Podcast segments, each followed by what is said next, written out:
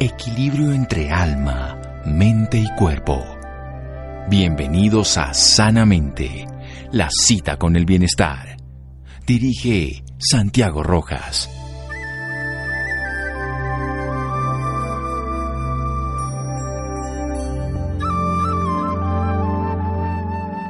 Siempre que haya un vacío en tu vida, llénalo de amor. Amado Nervo.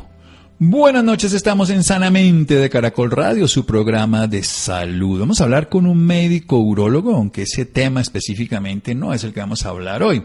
Él es cirujano, urólogo, jefe del Servicio de Urología del Hospital de San José, coordinador de la especialización en urología de la FUX, que es la Fundación Universitaria Ciencias de la Salud. Él ha estado más de 20 años dedicado a la enseñanza, además participado en muchos temas importantes como eventos académicos.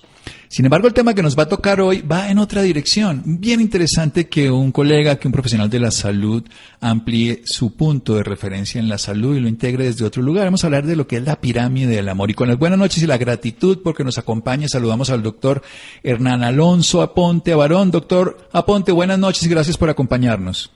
No, muchísimas buenas noches y muchas gracias a ti por la invitación. Bueno, doctor Aponte, ¿qué es esto de la pirámide del amor?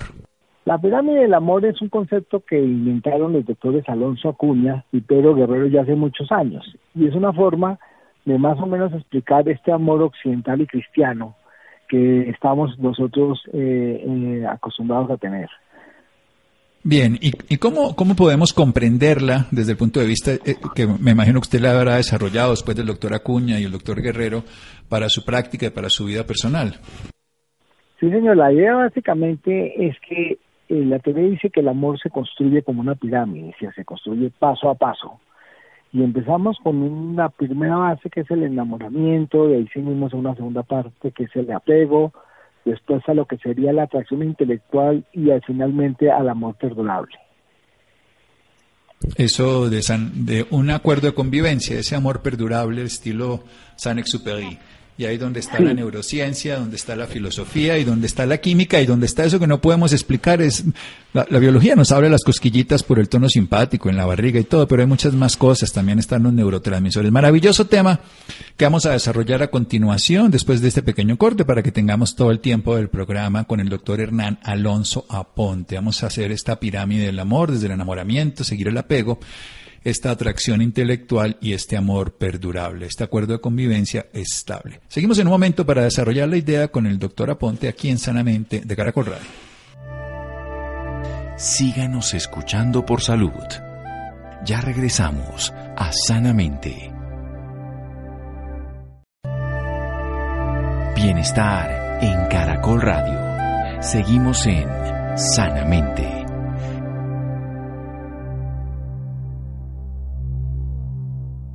Seguimos en Sanamente de Caracol Radio, esta pirámide del amor que va a hablar hoy un médico urólogo, jefe del servicio de urología del Hospital San José, coordinador de la especialización de urología de la Fundación Unitaria Ciencias de la Salud. La pirámide del amor que se construye paso a paso. Empecemos con el primer eslabón, la primera parte, el enamoramiento, eso que nos produce esa otra persona que nos altera el juicio y la razón, doctora Ponte. Pues ese enamoramiento es lo que llamamos un periodo transitorio de intensa atracción sexual por la persona. Entonces, cuando nosotros, eh, es decir, la, idea básica, yo siempre he dicho que el amor es la trampa que nos pone la naturaleza para reproducirnos. Recordemos que en la naturaleza, que la especie tiene unos objetivos muy claros. ¿sí? La primera es preservar la especie, eso es lo que quiere cada especie, es continuar.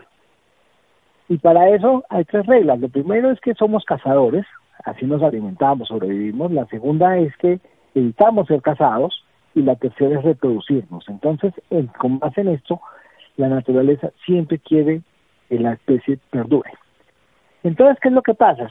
Si hay una, hay una atracción que yo creo que es una atracción genética, usted tiene un perfil, si ese perfil de la persona que usted se enamora aparece, se desencadenan una serie de reacciones en el cerebro que liberan una serie de sustancias y ahí se produce esa atracción y ahí puede llegar al enamoramiento.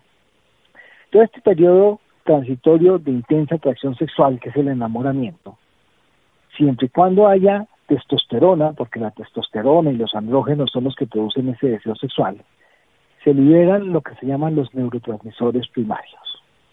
Esos neurotransmisores primarios son la noradrenalina, la dopamina y la serotonina, y cada uno cumple un papel específico. La noradrenalina en el cerebro es una sustancia proactiva, es la que nos permite a esa persona que nos atrae, en la cual nos vamos a enamorar, ser activo, invitarla a comer. Y ahí se liberan unas sustancias que se llaman las fetiletilaminas. Entonces, cuando usted está enamorado... La fea, feniletilamina. Sí, la fea. usted siente, eh, a veces van a darse cuenta que cuando ven al ser amado siente mariposas en el estómago. Eso es que está liberando fetiletilaminas. Y esas son las responsables que en ese proceso de enamoramiento usted pierde el apetito, tenga dificultades para conciliar el sueño, le suben las manos y una cosa gravísima, hay pérdida del juicio crítico. Yo siempre le digo a los padres, oiga, cuando está enamorado su hijo y usted le dice, oiga, es que ese muchacho no es eso, esa muchacha no es, están perdiendo el tiempo porque estas fetiletilaminas hacen esa pérdida del juicio crítico y no le van a tener caso a ustedes.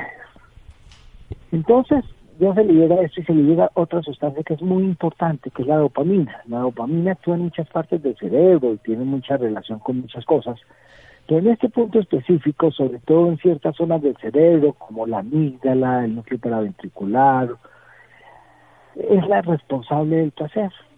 Se asocia a los sistemas de recompensa y placer del cerebro y estimula varias zonas diferentes del, cerebro. Y la dopamina causa un aumento del deseo sexual, es un mediador del placer y de la respuesta sexual humana y es un facilitador del orgasmo y actúa en sinergia con esa testosterona. Y la tercera sustancia que actúa es la serotonina. La serotonina actúa en muchas zonas del cuerpo, en muchas zonas del cerebro, pero podríamos decir en resumen que es una sustancia que inhibe la respuesta sexual. Y en esta fase se disminuyen los niveles de serotonina hasta un 30% y eso induce el pensamiento y la conducta obsesivas hacia el ser amado. Por eso cuando uno está enamorado solo piensa en esa persona. Entonces imagínese usted con todas estas sustancias alborotadas, con todos estos neurotransmisores disparados. Entonces la persona está absolutamente enamorada. Pues aquí, aquí pueden haber dos, dos periodos, porque es que lo grave es que este periodo de intensa atracción sexual es, transitorio, dura entre 18 y 30 minutos. Y aquí se puede pasar. O continuamos al siguiente piso de la pirámide, o la relación se acaba. Se agotan los neurotransmisores y se termina esa atracción y acabamos con ese periodo y ahí entramos, si se acaba, en lo que es el despecho. Esa, esa situación que es tan dolorosa que hoy sabemos que en esos periodos se estimula la cingula anterior y eso lo que produce es un dolor físico real. Sí, la corteza singular anterior con todo ese dolor como de una fractura del corazón roto, que no existe el hueso, pero se siente como tal. Pero, pero vamos por el lado de la pirámide, doctor. O sea, que sigamos del enamoramiento, donde todas estas hormonas, desde la testosterona, las copulinas, las feromonas, y producen esto que es la noadrenalina, dopamina, serotonina. Pero vayamos al apego. Sigamos que sí, no hay despecho. En este caso pasaron estos 30 meses que la doctora Fischer y todos esos investigadores nos han mostrado en la neurociencia de cómo se activan esos núcleos cerebrales. Continúe. Entonces pasamos al siguiente paso y ahí se liberan los neurotransmisores secundarios y sobre todo un neurotransmisor que es muy importante que se llama la oxitocina. Esta sustancia se ha denominado la eh, sustancia química del abrazo. Es un transmisor que facilita la empatía y el enlace. Es un facilitador de la interrelación y el apego pero tiene una cuestión grave, disminuye la función cognitiva. ¿Qué significa eso? Que su pareja, usted puede ser un mozo, usted le parece divina. Y eso lo hace la oxitocina. Entonces, esas parejas que usted tiene unidas, esas parejas que usted dice, uy, que son unos que, que son de admiración si le toman, y le tienen altos niveles de oxitocina. Entonces, esta, esta, esta fase del apego, esta fase de la pirámide, pues muy importante porque es la que establece las bases de unas relaciones futuras. Y entonces ahí pues entramos ya a lo que sería el tercer paso de la pirámide, que es la atracción intelectual. Esta atracción intelectual es, es, importante y es porque usted tiene que admirar a su pareja y su pareja tiene que admirarlo a usted. Si usted no hace eso, no funciona esta relación. Y ya con esa atracción podemos llegar a lo que se llama el amor perdurable. Yo no lo llamo amor verdadero porque yo considero que todo amor es verdadero. El problema grave es que a veces dura poquito. Pero lograr ese amor perdurable, como lograr eso que las parejas que llevan 20, 30, 40 años, ¿cómo se logra? Y ahí es lo que dice San Superri, que son un convenio de convivencia, es son vidas paralelas que miran juntos hacia el mismo futuro, que tienen objetivos comunes. Tú has visto que hay parejas que son convergentes, esas parejas normalmente se destruyen, o parejas que son divergentes, que se separan. Pero esas parejas que llevan tanto tiempo probablemente hicieron ese convenio de convivencia y tienen esos objetivos comunes a largo plazo. Ahora, ¿qué se necesita para llegar a ese amor perdurable? Pues se necesita mucha paciencia, se necesita condescendencia, se necesita tolerancia.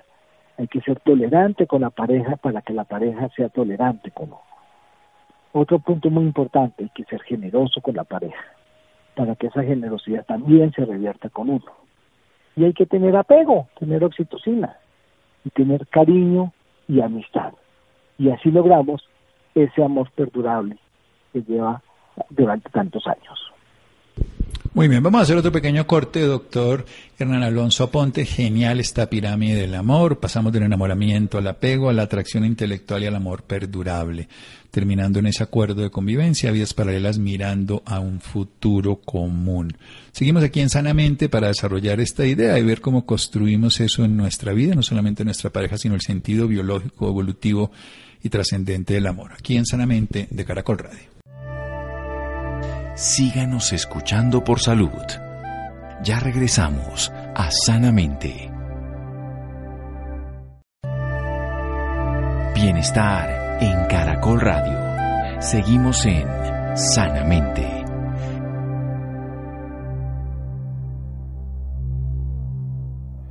Seguimos en Sanamente de Caracol Radio con un médico urólogo, jefe del servicio de urología del Hospital San José de la ciudad de Bogotá, coordinador de la especialización en la universidad, en la Fundación Universitaria de Ciencias de la Salud. Nos está hablando de la pirámide del amor, una estrategia que ha sido investigada en diferentes lugares del mundo. Aquí nos habla de Alonso Acuña y Pedro Guerrero, pero también la doctora Helen Fischer y muchos más investigadores nos han mostrado esto, que tiene que ver con lo que el ser humano necesita, esa trampa de la naturaleza para la, perpetuar la especie. Recordemos que cualquier especie necesita sobrevivir, desde lo más pequeño hasta lo más grande. Ya los humanos somos cazadores, no queremos ser casados y queremos reproducirnos. Por eso, ese primer periodo frente a la otra persona en enamoramiento es una intensa atracción sexual por esa persona.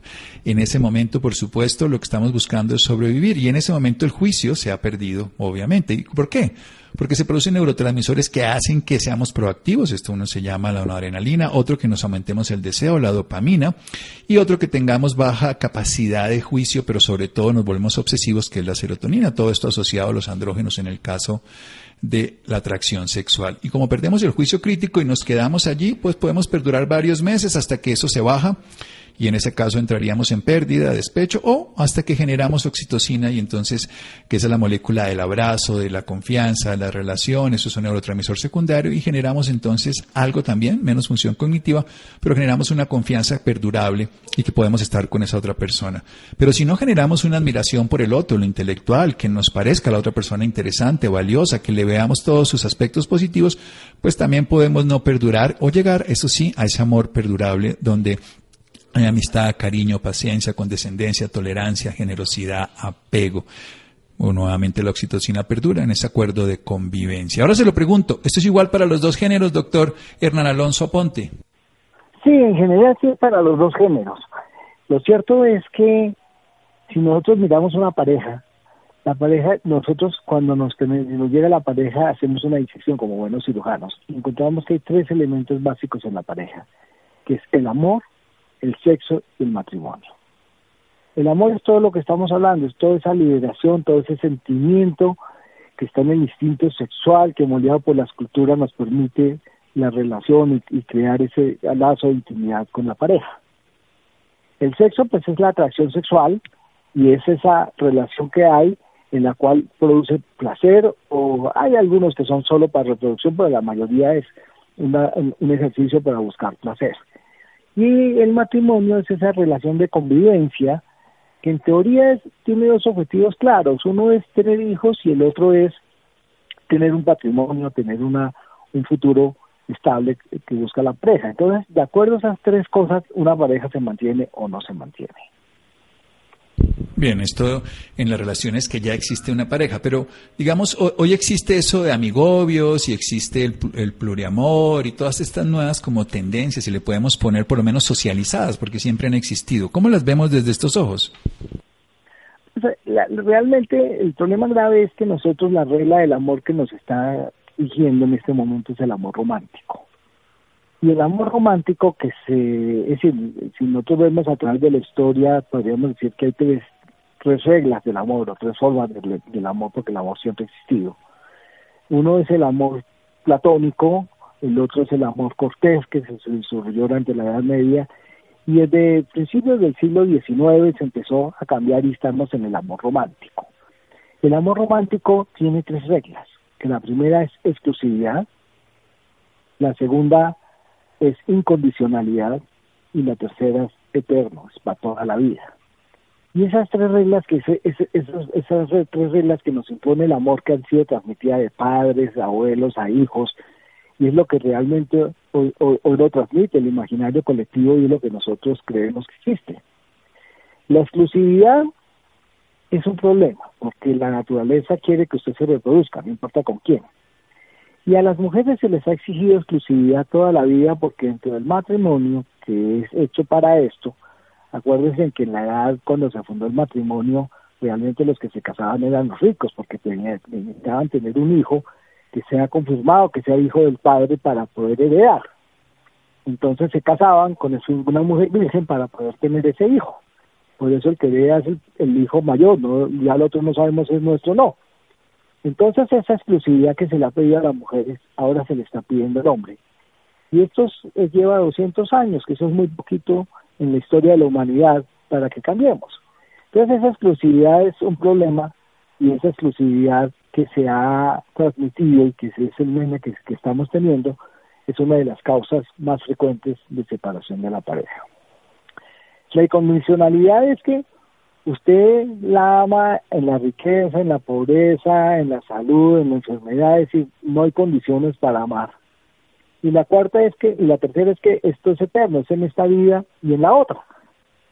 Entonces esto que lo impusieron los europeos son cánones que son muy difíciles de lograr y que a veces es lo que lleva a la destrucción de la pareja. Bueno, hablemos un poquito del amor platónico y del cortés, pero después quiero que me cuente desde su visión cómo sería el, el modelo que tendría más sentido en siglo XXI y no siglo XIX con esa exclusividad, incondicionalidad y eternidad.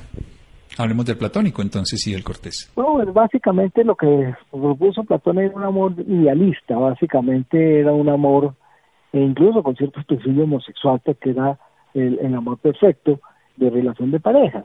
Pero pues básicamente es una teoría que hoy obviamente ya no la tenemos. Después vino en las cortes, en la Edad Media, que era un amor, que era trágico, que era un amor extraconyugal, si usted mira todas las historias, la más frecuente que para poder entenderlo era la del rey Arturo con Ginebra, eh, hay otras lo que eh, transmitía eh, en, las canciones de, de los y toda esa parte, pero realmente ese amor cortés que era un amor de, de, las cortes, donde habían, acuerden que se casaban por conveniencia, entonces el amor de usted se puede enamorar de otra persona que no fuera realmente con la que conviviera. Pero realmente hoy ese amor ese amor romántico que es el que nos impone es el que se transmite en todas las partes, todas las películas que usted ve, todos los libros que usted lee, es realmente ese amor idealista, ese amor exclusivo, ese amor incondicional y ese amor que es eterno para toda la vida. Ahora, las parejas pueden cambiar, pero realmente la gran mayoría de las parejas que hay o los tipos de relaciones lamentablemente siempre exigen exclusividad. Tenemos las parejas que son aquellas que tienen relaciones sin eh, a los amigobios o, los, o, los amigos con derecho, que sería la única que permite la, la no exclusividad. Después tendrían esos amigobios, que son esos amigos que son novios o que viven juntos, pero que no se han comprometido, porque es que el noviazgo implícitamente hay un compromiso de matrimonio. Así no se haga. Entonces, los amigobios son ellos que no tienen ese compromiso, pero también exigen exclusividad. Y el otro tipo de parejas que hoy exigen son aquellos que ya están casados y que viven en el, en el segundo y en el tercero, y son parejas que tienen todas las condiciones, no viven juntos, pasan vacaciones juntos, pero realmente no, no tienen eh, eh, esa condición del matrimonio eh, conyugal. Bien, y todo eso del poliamor, hablemos un poquito, que entre los jóvenes ahora pues, se promulga. Las, las, preguntas que siempre me hacen es si uno puede estar enamorado de dos personas a la vez. La gran mayoría dice que no, pero realmente uno sí pudiera estar enamorado. ¿Por qué? Porque uno está con una pareja en el primer piso y otra pareja en otro piso. Entonces, esas dos cosas permiten que una persona probablemente pueda tener, estar enamorado de muchas personas. Ahora, una cosa es el poliamor, otra cosa es tener diferentes parejas sexuales que son permitidas dentro de esa relación, que vienen las parejas sin swinger, las parejas con relaciones abiertas, en las cuales eh, la parte sexual no es, no es la exclusividad, pero sí mantienen una relación sentimental entre ellas. Lo que pasa es que a veces eso es muy difícil de manejar y en mi experiencia todas esas parejas terminan de alguna u otra forma rompiéndose. Sí, porque tienen todos el, ese periodo biológico de intensa atracción y deseo pero después cuando empieza a haber el apego es cuando se sufre. En, al principio se puede manejar desde la biología, pero luego la psicología y la socialización lo confunde. Cuéntenos un poco cuál sería usted el, desarrollo, el diseño, la evolución de este amor romántico para el siglo XXI, ah, incluyendo obviamente este enamoramiento, apego, atracción intelectual y amor perdurable. Realmente, ¿qué se necesita para amar? La primera es que hay unos factores biológicos y culturales. ¿sí? Tú vienes con un disco duro, al cual le vas a meter un software, que es la forma como usted ama que cambia de acuerdo a las cosas. Pero ahí son los factores biológicos. Si, si tú fijas, uno siempre se enamora del mismo modelo, ¿sí? Y, y, recuerde que la naturaleza lo que busca es sobrevivir, por eso eh, los, los, los, los genes que se atraen son los genes más diferentes. Los genes muy similares tienden a rechazarse para que no hayan enfermedades recesivas. Entonces, si hay ese, ese factor biológico y ese factor cultural, y aparece una persona de un perfil determinado que encaje en nuestro modelo, ahí es donde se empieza a activar esos circuitos cerebrales y se producen esas reacciones químicas en el organismo que llevan a que la persona ame. La pregunta que siempre nos hemos hecho es si eso es, si existe libre albedrío uno ya está predeterminado a enamorarse de cierto tipo de personas. Bueno, esas son preguntas que evidentemente no solo se contestan desde la biología, también desde la cultura, de la socialización, el aprendizaje y muchos otros modelos. Pero hablemos un poquito, especulemos, especulemos usted que tiene experiencia, que conoce, que está estudiando el tema, ¿cómo va a ser esa tendencia con el paso del tiempo que va porque las, uno ve a los muchachos, digamos, el, modelo en que estábamos seguramente hace años, lo veíamos de una manera diferente, nos casábamos, veíamos un proyecto estilo San Superi y ahorita se ven otros modelos. ¿Dónde cree que va a estar la humanidad en este contraste del mundo moderno? Pues los tipos de parejas y los tipos de matrimonio han intentado cambiar. Si tú te acuerdas, en la edad, en los, en los años 60, 70, se trató de poner unos modelos de matrimonio totalmente diferentes a los que estábamos. Había matrimonios que llamábamos eh, de diversas parejas, no solamente uno. Y realmente lo que nos, los que nos mostró es que eh, esos matrimonios libres, múltiples, comunales, fracasaron. No, no, terminó la época de los hippies y acabó y volvimos otra vez al matrimonio monogámico. Lo cierto es que ese matrimonio monogámico que es la invención, es decir, lo, que hay que entender es que el matrimonio es una invención de la cultura, ¿sí? No de la naturaleza.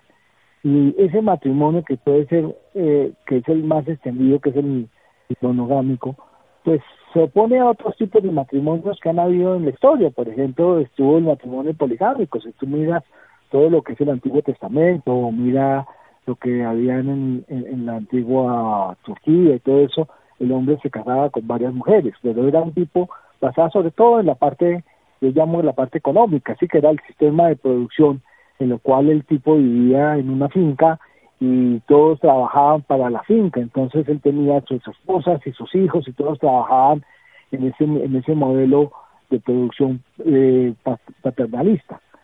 Después de ahí donde los modelos se han cambiado esos modelos económicos, pero por ejemplo, en ciertas zonas del, del mundo el modelo no es poligámico, sino es poliándrico, es una mujer con varios hombres, por ejemplo, eso sucede en el Tíbet, puede suceder en, eh, en Polo Norte, en, Alaska, en todos esos sitios, y son muy comprensibles, son, son sociedades paternalistas, eh, que hay matriarcados, y obviamente si una mujer tiene varios hombres, si uno se va a cazar focas y cada una pues quedaría y se muere, quedaría la mujer desprotegida, pero si tiene varios hombres, pues no, no, no va a quedar desprotegida. Entonces, ese modelo de matrimonio existe en ciertas zonas del mundo. A pesar de eso, pues hoy, por ejemplo, está lo que es el, el matrimonio igualitario, pues que tratan de parecerse a, los matrimonios monogámicos. Entonces, la pregunta es, ¿por qué no existe el matrimonio? Si, si el matrimonio está en crisis y tú ves que cada eh, seis meses sale la historia en el, en el periódico, los matrimonios han aumentado, los divorcios un 26%, que casi siempre es la misma cifra. Entonces uno empieza a preguntarse cuáles son los las causas de ese matrimonio. Y, y, la explicación es muy sencilla, el matrimonio no ha cambiado. Pero los hombres y las mujeres del siglo XXI sí hemos cambiado. Es decir, el matrimonio como tal se inventó en el siglo XIV. Y hoy en el siglo XX, pues las expectativas de los hombres en el siglo XXI, la expectativa de los hombres y mujeres es muy diferente y el matrimonio es el mismo. Probablemente esa es la crisis del matrimonio. El matrimonio no ha cambiado y las expectativas nuestras sí han cambiado y eso hace que los matrimonios probablemente no duren lo suficiente y estos matrimonios a largo plazo son más difíciles de, conservar en las expectativas de cada uno de nosotros. Bueno, tenemos que actualizarlos, son siete siglos que llegamos a algún momento a romper, porque sí, el matrimonio seguirá siendo un modelo. De hecho, el ser humano necesitará seguir teniendo esta trampa de la naturaleza para la supervivencia, necesitará obviamente esa intensa atracción sexual, generará el apego como proceso evolutivo, mantendrá una atracción para valorar y admirar al otro, pero sobre todo construirá lazos estables y duraderos. Doctor Hernán Alonso Aponte Barón, ¿dónde podemos aprender más al respecto? ¿Dónde nos puede usted seguir informando de esto, lo podemos seguir, algún dato particular. Además, recordemos que es un médico urólogo, así que también presta servicios de urología, toda esta especialidad de las vías urinarias. No, eso estamos ahí trabajando, tenemos un libro que está ahorita agotado, que producimos en ese año y lo estamos actualizando. Y básicamente, pues la cuestión es que nosotros estamos trabajando mucho este tema con las parejas, porque pues la idea es que eh, si las parejas se mantienen felices, la ruptura produce mucho dolor y, y, esos roles que son obligados a cumplir con las parejas, algunos los cumplen bien, otros los cumplen mal y ese cumplimiento mal hace que las personas sean infelices. Sin duda, pero algún dato particular donde lo puedan ubicar, doctor Hernán Alonso. Nosotros trabajamos ahí en el Hospital de San José, en el servicio de urología y estamos a la orden para atenderlos. Bueno, doctora Ponte, ha sido maravilloso este viaje desde el enamoramiento biológico de la supervivencia, desde el cerebro, no solamente desde las gónadas de la testosterona, sino el cerebro con los neurotransmisores, pasando por el proceso de apego, la convivencia y la atracción intelectual en intermedio. Muchas gracias, doctora Ponte. Muchas gracias a ti, muy amable por la invitación. Seguimos en Sanamente de Caracol Radio. Síganos escuchando por salud. Ya regresamos a Sanamente. Bienestar en Caracol Radio. Seguimos en Sanamente.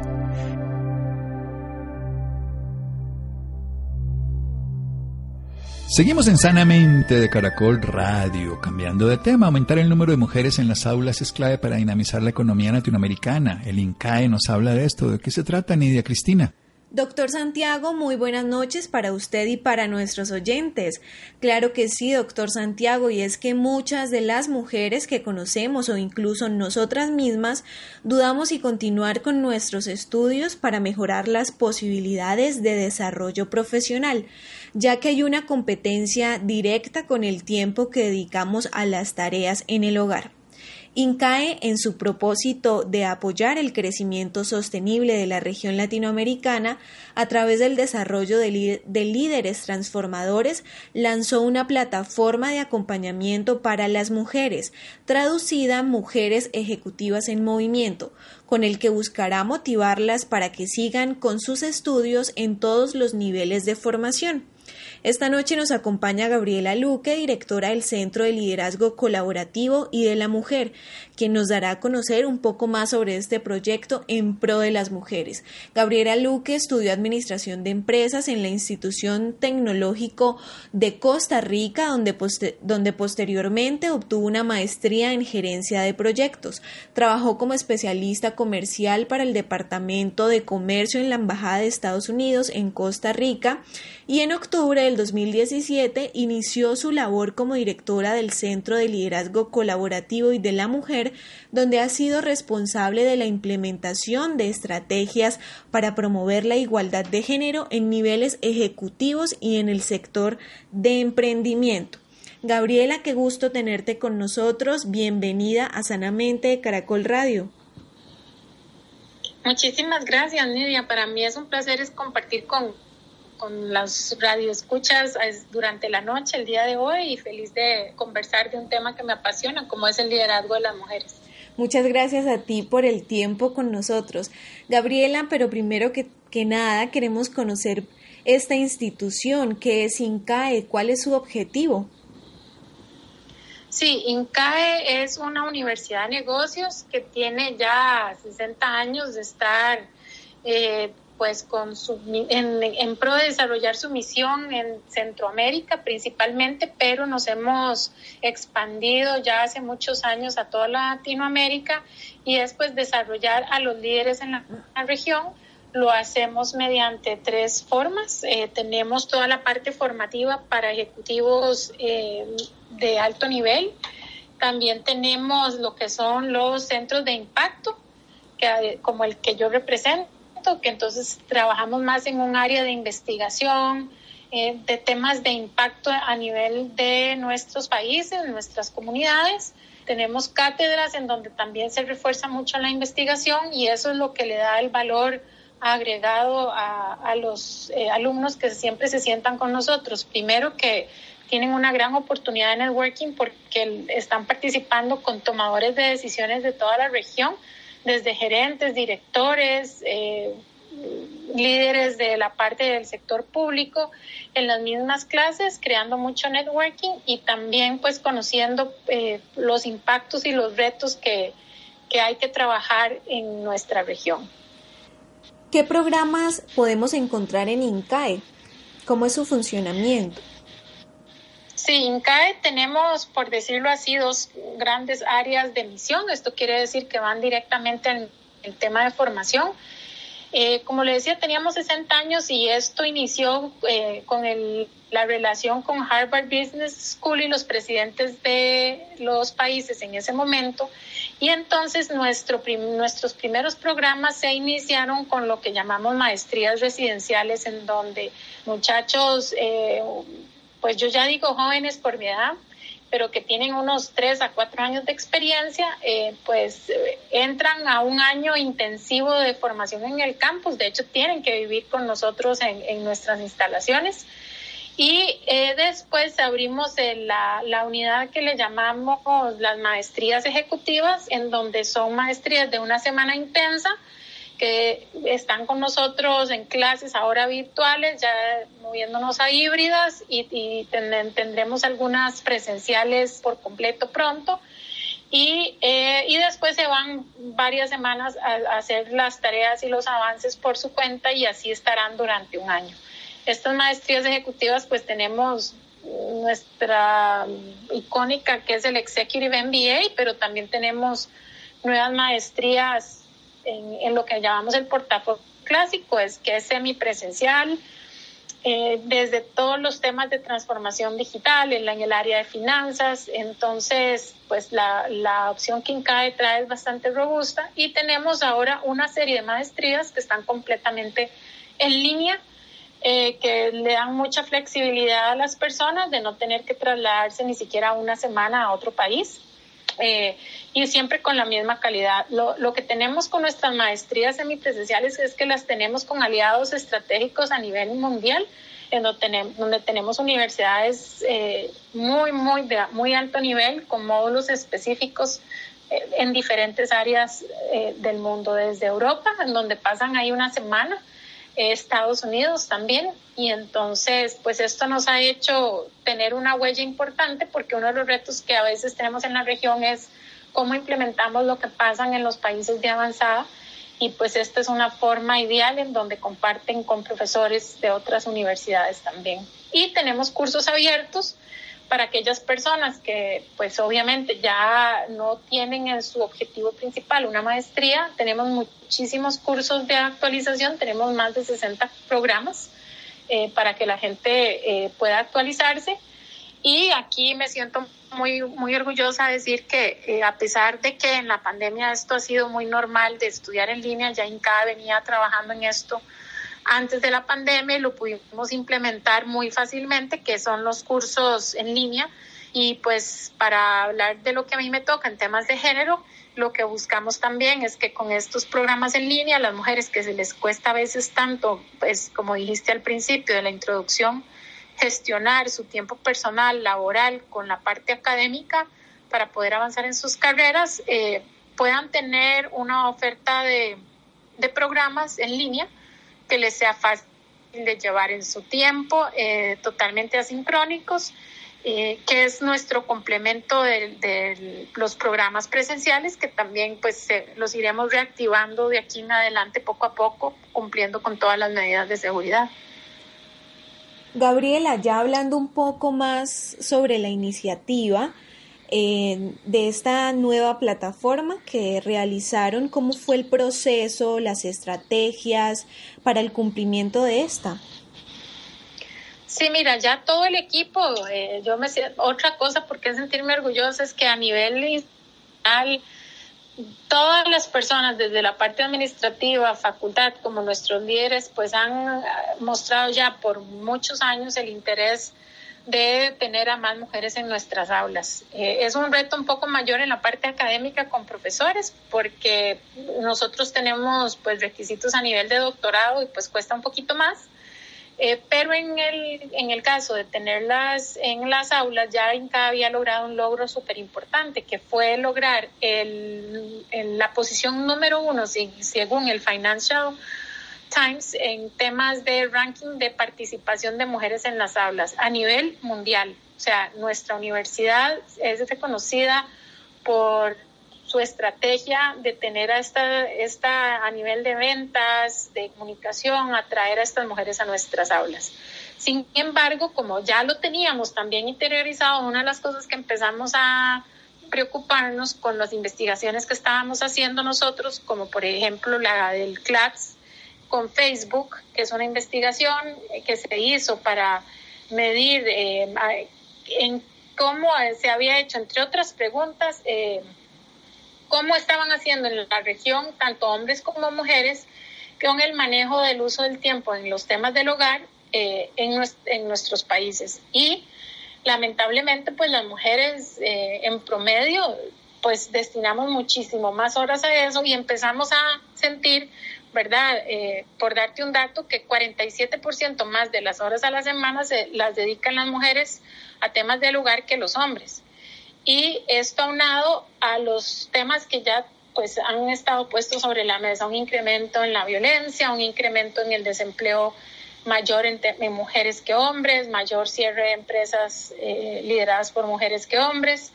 Y entonces nos adelantamos. Eh, no queremos que se caigan de estudiar, queremos ayudarlas y acompañarlas y por lo menos queremos que entiendan qué barreras pueden tener para que ellas también sepan eh, sobrepasarlas eh, a nivel personal, ¿verdad? Eh, como pueden ser esta, estos sesgos de, de pensar que yo tengo que hacer todo en la casa y que no puedo negociar eh, con mi red de contactos, construir una red de contactos para que nos ayuden a, las mujeres a, estudiar.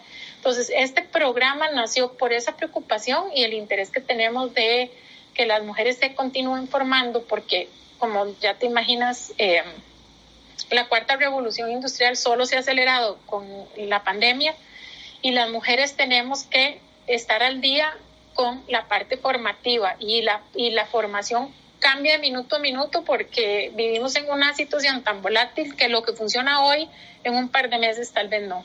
Entonces, si uno no es eh, capacitado para liderar estos cambios en nuestra propia eh, vida, eh, va a ser difícil que las mujeres podamos seguir en un camino de igualdad salarial, de igualdad de oportunidades y eso y entonces este programa está dirigido a las cosas que sí podemos de forma individual las mujeres trabajar y mapear. Y por eso el, el, principal insumo al final del programa es esa ruta de aprendizaje en donde si Gabriela hace el proceso, yo voy a tener de entre toda la oferta educativa, no solo de INCAE, sino para la posición en que yo estoy, para las barreras que yo puedo tener eh, y que puedo mejorar y además las oportunidades en las que yo me veo a futuro navegando, yo debería de llevar finanzas o yo debería de llevar transformación digital o algún curso técnico de inglés. Entonces, en lo que compete en CAE, pues daremos las recomendaciones a, través de nuestros asesores en cuanto a lo que INCAE puede ofrecer y las invitaremos a que pues busquen ofertas en, en otros temas que INCAE no, pero que ya tengan mapeado ese camino de formación y por eso nos ilusiona mucho que, que organizaciones o medios de comunicación como el tuyo nos den el espacio porque necesitamos que las mujeres se motiven, que no sientan que yo sé que tenemos muchas cosas, con solo ver las estadísticas del uso del tiempo, eh, pues es alarmante que estemos dedicando tanto tiempo adicional al tema de la casa y eso nos quita tiempo de nuestro propio desarrollo. Pero tenemos que sacar el tiempo y tenemos que empoderarnos para eso. Claro que sí, Gabriela, pero hablando un poco sobre lo que ya mencionaste, que es un acompañamiento, un direccionamiento para el futuro de las mujeres, ¿cómo este, eh, valga la, la redundancia, es cómo se hará este acompañamiento? Es decir, esto va según la profesión de la mujer, según los intereses y qué mujeres pueden hacer parte de este proceso. Esta evaluación eh, nos va a permitir todavía detallar más el primer webinar eh, que es sobre el tema de las barreras. Eh, es información que nos va a ayudar a mapear mejor, a conocerlas mejor para que esa ruta de aprendizaje sea muy personalizada. Entonces, lo que tienen que hacer básicamente es ingresar a la página womenmove.incae.edu y ahí van a quedar registradas de automático con completar la información que está ahí de forma eh, total y entonces al final de un mes de, que estamos, bueno, estamos por cerrar las inscripciones hasta el 2 de octubre y después, como a finales de octubre, eh, una vez que procesemos toda la información, vamos a invitarlas a un webinar que es como el kickoff de un programa que va a durar más o menos un mes. Bueno, no es un programa, es una plataforma realmente, porque en este webinar les vamos a explicar cómo se... Eh, leen esos resultados, en qué tienen que pensar, qué, qué cosas tienen que empezar a mapear eh, en temas de mejora para poder abrir esos espacios para formarse y ellas mismas van a ir decidiendo hasta dónde llegan con nosotros. Si después de ese webinar sienten que este es un buen momento para hacer esa ruta de formación, esto no implica pagar ningún programa ni registrarse al final en un programa. Esto es apenas para aquellas que quieren tener claro en su próximo, a, corto plazo, en su próximo año, qué debo estudiar. Entonces vamos a continuar con un segundo webinar que va a hablar sobre hacia dónde vamos en temas eh, laborales y además muy puntualmente en darles esa palmadita de empuje en la espalda de cómo está eh, el, el tema del mundo directivo, de la de los trabajos para que ellas complementen con lo del primer webinar. Y seguidamente de eso, les llegará un correo que es que la fase 3 en donde van a recibir una información y solitas van a analizar si quieren agendar las asesorías personalizadas para mapear su ruta de formación y finalmente las que sí decidan seguir con INCAE, todas va a haber un lo que nosotros llamamos una caja de herramientas que van a, van a tener recursos, lecturas, eh, infográficos que les va les vamos a dar durante ese proceso, pero las que al final se registren, pues van a haber una caja de herramientas adicional en donde ya van a tener una, una persona que nosotros le llamamos este el best buddy, la persona que, no, les vamos a asignar una persona que les hable, que fue estudiante o que está estudiando, si es del área maestrías de maestrías, si es de un programa abierto, de un programa abierto, para que les aclare más dudas sobre los programas. Vamos a hacer unos talleres con un socio estratégico que es Arte del Cambio, en donde es una psicóloga excepcional que nos va a dar todavía más herramientas para esos miedos que a veces las mujeres tenemos de, es que yo no puedo llevar una maestría, eso es muy difícil para mí, los números se me complican. Entonces, hay herramientas para fortalecernos y acompañarnos. Y así, pues ojalá lograr que, pues idealmente yo feliz de que estudien con nosotros, pero que no, lo más importante de este programa es que no olviden su formación. Entonces, para nosotros en INCAE, que ellas impriman su ruta de formación y la tengan pegada ahí, constantemente estén pensando, pucha, yo tengo que llevar este curso, yo eventualmente me quiero meter en esta maestría, quiero sacar el tiempo, me voy a organizar tanto en tiempo como financiero. Pero no olvidarse, porque para las mujeres que hacemos tantas cosas, somos mamás, somos... Eh, eh, nos encargamos de la red de cuidado de los adultos mayores, hacemos tantas cosas que nos vamos dejando de último. Y aquí yo apelo a, si dedicamos tiempo a los demás, inclusive a nosotras mismas, en temas de belleza, ir al salón, en comprar ropa, hacer paseos para todo el mundo, empecemos también a invertir en nuestra formación, porque seamos empresarias, estemos medio tiempo, seamos consultoras, tenemos que seguir capacitándonos. Don Alberto Trejos, miembro de facultad, en un webinar nos dijo, dada la longevidad de las personas y dada la cuarta revolución industrial y la rapidez con, que se están sustituyendo trabajos por robots, ser humano va a tener que reinventarse cuatro veces en su carrera. Si las mujeres no le ponemos a esto prioridad, va a ser difícil eh, tener ¿verdad? Estar ahí presente en, un plano laboral. Así que por eso es que se ha hecho esta plataforma y solo es ingresando a la página y registrándose en, en eh, haciendo el formulario de autoevaluación. Bueno, Gabriela, y hablando un poco de INCAE, este, estas estrategias, para resolver estas estrategias, contó con el apoyo de aliados. ¿Cómo fue también ese proceso? Sí, eh, nosotros tenemos varios aliados claves. tenemos en este momento al BAC, que es un, pues un, de hecho, es, eh, creo que ustedes deben saber que es un banco que está en toda la región. Eh, ellos son parte de nuestra alianza porque tienen programas de mujeres y nos están ayudando mucho con la comunicación. También tenemos a Próxima, que es la encargada de ayudarnos con la comunicación, porque para ellos estos tipos de programas en donde logramos que las mujeres tengan este mapeo de su ruta de formación era súper importante, encontramos puntos en común y, pues con ellos hacemos un, un, gran trabajo de comunicar, porque tú como comunicadora sabes que puede haber información valiosa, pero si no la conocemos es como si no existiera. Entonces, tenerlos de aliados ha sido clave para el programa y, así fue como iniciamos, uniendo intereses de diferentes organizaciones junto con el arte del cambio, que, ellos nos están acompañando en los talleres que vamos a tener más, más al final del programa para ayudar a blindar, pues, que tengan todas las herramientas posibles para poder tomar sus decisiones. Gabriela, ¿dónde podemos encontrar más información para las mujeres que te escuchan hoy y que, y que desearían ser, parte? Sí, nosotros tenemos un sitio web que está, que es parte del sitio de INCAE. Ahí pueden entrar y, navegar un poquito y encontrarlo, pero la, la manera más fácil es ingresando a womenmove.incae.edu y así van a encontrar el formulario.